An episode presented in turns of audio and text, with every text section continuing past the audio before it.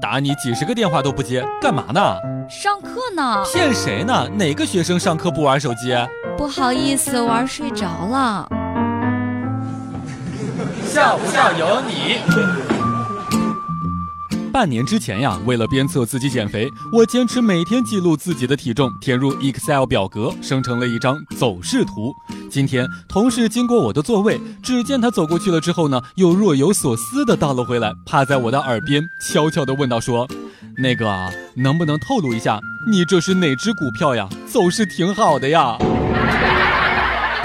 今天老婆撒娇的说：“老公，我想要天上的星星，你摘给我吧。”我对他说道：“好啊，你把头伸过来，我一巴掌扇的你满天星，随便摘。”笑不笑由你。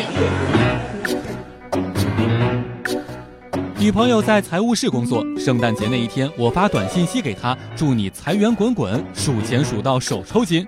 过了一会儿，女朋友回复说：“闭上你的乌鸦嘴，电钞机坏了，我这会儿正在数钱呢。”我家小孩子虽然说只有两岁半，但是已经体现出了十分理性的人生态度和价值观。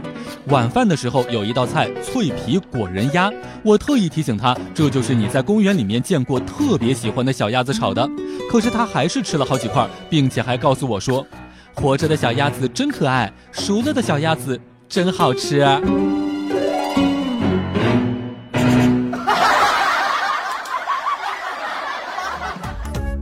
每天两分钟，笑不笑由你。